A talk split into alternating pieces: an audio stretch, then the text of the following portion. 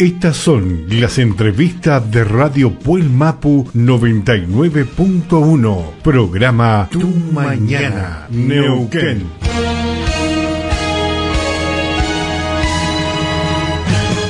Entramos en comunicación con la ministra Anina Merlo. Muy buenos días, ministra. Buenos días, sí, lo escucho perfecto. Buenos días a usted y a todo el equipo de trabajo que lo acompaña. Bueno, en primer lugar agradecerle un sábado muy tempranito que pueda tener un tiempito para conversar con nosotros. Muy agradecido también. No, no, para mí es un gusto poder comunicarme con ustedes y a través de ustedes con los vecinos también. Bueno, la intención nuestra es poder conversar más que una entrevista, conversar con ustedes, ya que eh, usted ha ido recurriendo por varias experiencias en todo este tiempo dentro de la política, en la función pública. En primer lugar, tocó, por lo menos conozco solo la función de, concejal, estaba en otra función del gobierno provincial. Y bueno, hoy tiene la responsabilidad, enorme responsabilidad, la verdad que, que enorme responsabilidad estar en gobierno. Que nos cuente un poquito cómo ha ido este proceso para usted. Bien, para mí esta, cada etapa es una etapa de es una etapa nueva que implica un esfuerzo tremendo, mucho esfuerzo, mucho sacrificio, pero fundamentalmente un gran aprendizaje. Eh, como bien decía usted, cuando en un momento, gracias a, a, mi querido partido, el Movimiento Popular Neuquino, tuve, me dio la oportunidad de ocupar una, una banca en el Consejo Deliberante y eso me permitió interactuar aquí en la ciudad de Neuquén más a fondo con los vecinos y vecinas, tomar contacto con las vecinales, eh, allí en ese momento con ustedes y con, y con el resto de las vecinales. Eh, hacíamos recorridos, visitas, se armó en su momento, recuerdo, un, esquema de trabajo de obras eh, para presentarle al intendente, así se, recuerdo que constituimos una página web donde se podían cargar aquellas obras, aquellos proyectos, aquellas ideas que, que cada vecino y vecina tenía, y así infinidad de proyectos que fuimos pensando, que en su momento desde el Consejo Deliberante era muy complejo eh, hacerlos efectivos, ya que muchas veces esos proyectos iban al ejecutivo para su promulgación y muchas veces eran derogados. Entonces pero pero bueno hemos podido concretar eh, muchísimas acciones en ese espacio. Antes mm, me tocó transitar el poder ejecutivo tanto en el Ministerio de Seguridad también como en, en defensa civil en desarrollo social también en cultura y deportes también eh, tuve allí eh, tránsito en la creación de, la subsecretaría de, defensa civil que fue creciendo que comenzó como una institución muy pequeña, que fue creciendo, que fue dotándose de personal, de recursos y, hoy encontramos una institución eh, sumamente fortalecida y que la vemos trabajar en lo cotidiano. En la mañana charlamos con varios vecinalistas de la ciudad de Noquén y bueno, eso mismo lo comentaban que tiene mucha, la responsabilidad hace que tenga muchos problemas y bueno, también a medida que con el tiempo van y le van colocando la buena voluntad. Y a veces se encuentran con algunas dificultades con eh, justamente conversar a veces con el gobierno y normalmente comentaba que mayormente mucha gestión la hace con usted. ¿Cómo ve usted la ciudad de Neuquén, eh, ministra? La ciudad de Neuquén hoy es una ciudad que tiene una expectativa de crecimiento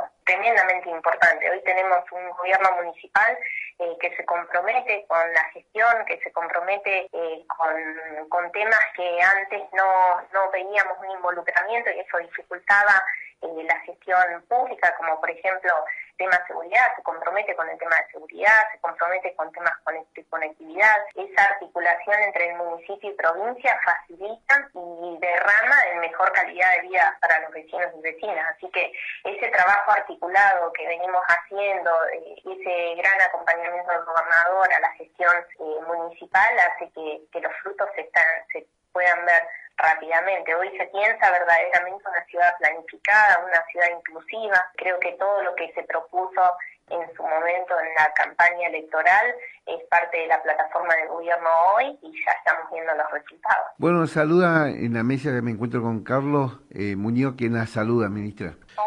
Carlos Muñoz, bueno, Carlos. Muy buenos días, ministra. ¿Cómo le va? ¿Cómo le va, Carlos? Bien, bien. un gusto hablar con usted. Él siempre está en contacto con con el equipo y, bueno, ya, ya cuando pase esta pandemia seguramente eh, nos encontraremos. Eh, eh, espero que podamos tener una entrevista así persona a persona. Una de las consultas que tuvimos con vecinos de los barrios es por ahí que lo que notan es la falta de retenes o de controles vehiculares en la calle como cuando empezó la pandemia. Nosotros seguimos sosteniendo los distintos controles de vinculados al tema de la pandemia. Lo que van a ver hoy es que esos controles que en su momento eran controles fijos y que los veían de manera permanente en distintos puntos, hoy son controles dinámicos, se van moviendo hacia distintos sectores donde se va viendo una mayor eh, circulación. Eh, a lo mejor esa, esa movilidad hace que en determinados puntos donde siempre se veía un control, hoy no, hoy no se vea. Es importante que es importante saber también que, que, a partir de que se han abierto de, infinidad de actividades, a partir de que la circulación eh, va aumentando también, todo impacta sobre los niveles delictivos y eso hace que, la fuerza de seguridad esté sumamente abocada no solamente a la prevención del delito, sino a, a poder atender eh, esa situación que pueda llegar a, plantearse.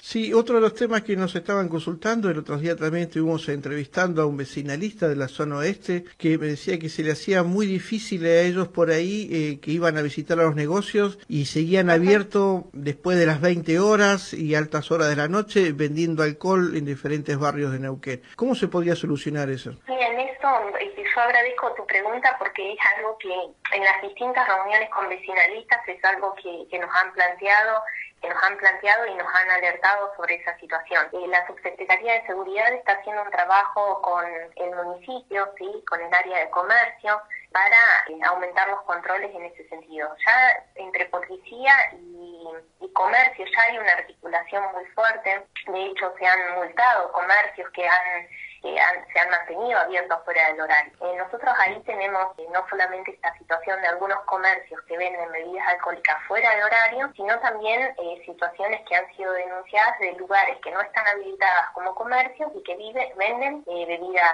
alcohólicas. Entonces, estas dos situaciones han sido ya trabajadas con, con las áreas de comercio del municipio y, y allí se arma un esquema de, controles y la policía provincial acompaña los controles de sí sería muy importante para dar mayor seguridad también a los vecinos. También en los medios locales eh, ha estado saliendo toda esta semana el tema de que se ha incrementado el tema de, de la droga del consumo. Eh, la consulta es cómo la pueden estar ingresando si eh, hay mayores controles en los puentes y en, en el ingreso a la provincia por el tema de la pandemia. Bueno el tema eh, narcomenudeo o narcotráfico es un tema sumamente complejo, ¿sí? es un tema que requiere de un abordaje y de una complejidad del análisis, desde el, desde el análisis, ¿no? Hasta hasta cómo hasta cómo afrontarlo. Nosotros lo que lo que estamos poniendo a disposición, más allá de que es un delito federal y que actúan las fuerzas federales y la justicia federal, lo que hemos hecho con la Policía Provincial es poner a disposición en la aplicación Neuquén Te Cuida,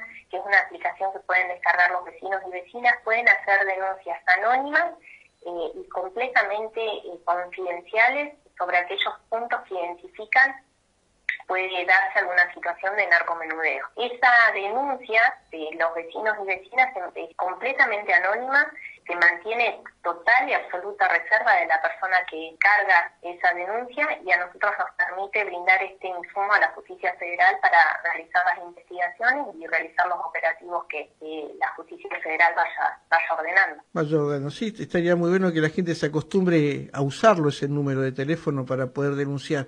Y la última consulta era, siendo eh, usted mujer, la fuerza, ¿cómo la toma como ministra? Mire, yo creo que...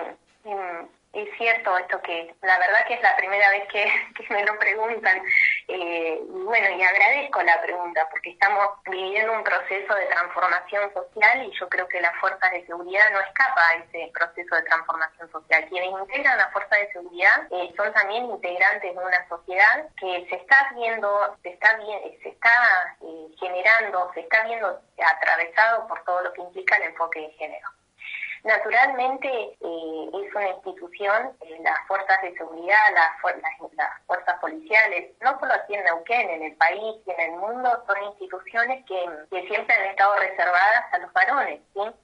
Eh, son instituciones, son funciones muy masculinizadas, como podría decirlo de alguna manera. Y eso implica eh, desde que, la, en principio, desde la decisión del gobierno de poder apostar a que una mujer eh, tome las riendas de, una institución históricamente masculinizada, y también implica un, fuerte trabajo en poder atravesar esa institución con, con un enfoque de género. Que una mujer conduzca una institución históricamente masculinizada y que una mujer conduzca a una institución independientemente de la policía, ¿no? no significa que eh, tenga un enfoque de género. Entonces, eh, no te garantiza la conducción de una mujer ese enfoque de género.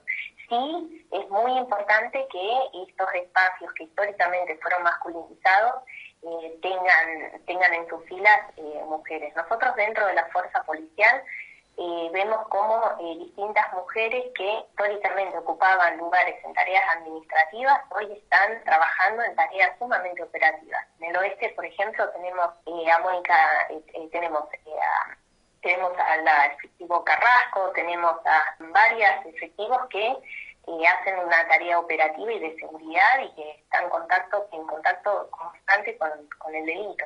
Entonces eso también es parte de la transformación. Sí, sí, muy importante. Esto que me pregunta usted, ¿cómo ve la fuerza eh, la conducción de una mujer? Y yo creo que eh, así puede, puede encontrar infinidad de opiniones. ¿sí? Hay opiniones que son subjetivas, opiniones que son objetivas, y todo es válido. Todo es válido y todo es estable, obviamente. Listo, muchas gracias, ministra. Que tenga un buen día.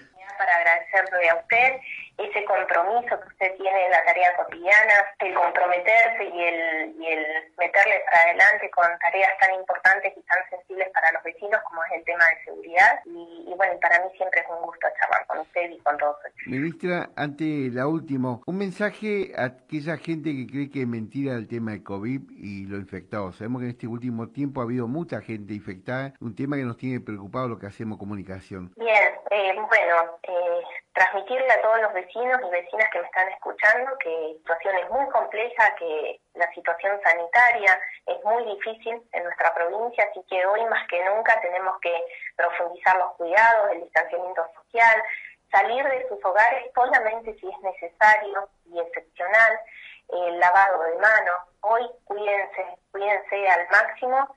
Eh, y ese es el mayor es el mayor pedido que nosotros como eh, desde la institución le podemos dar.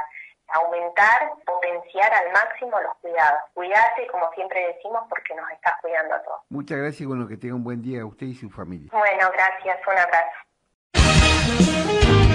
Estas son las entrevistas de Radio Puel Mapu 99.1 programa Tu Mañana Neuquén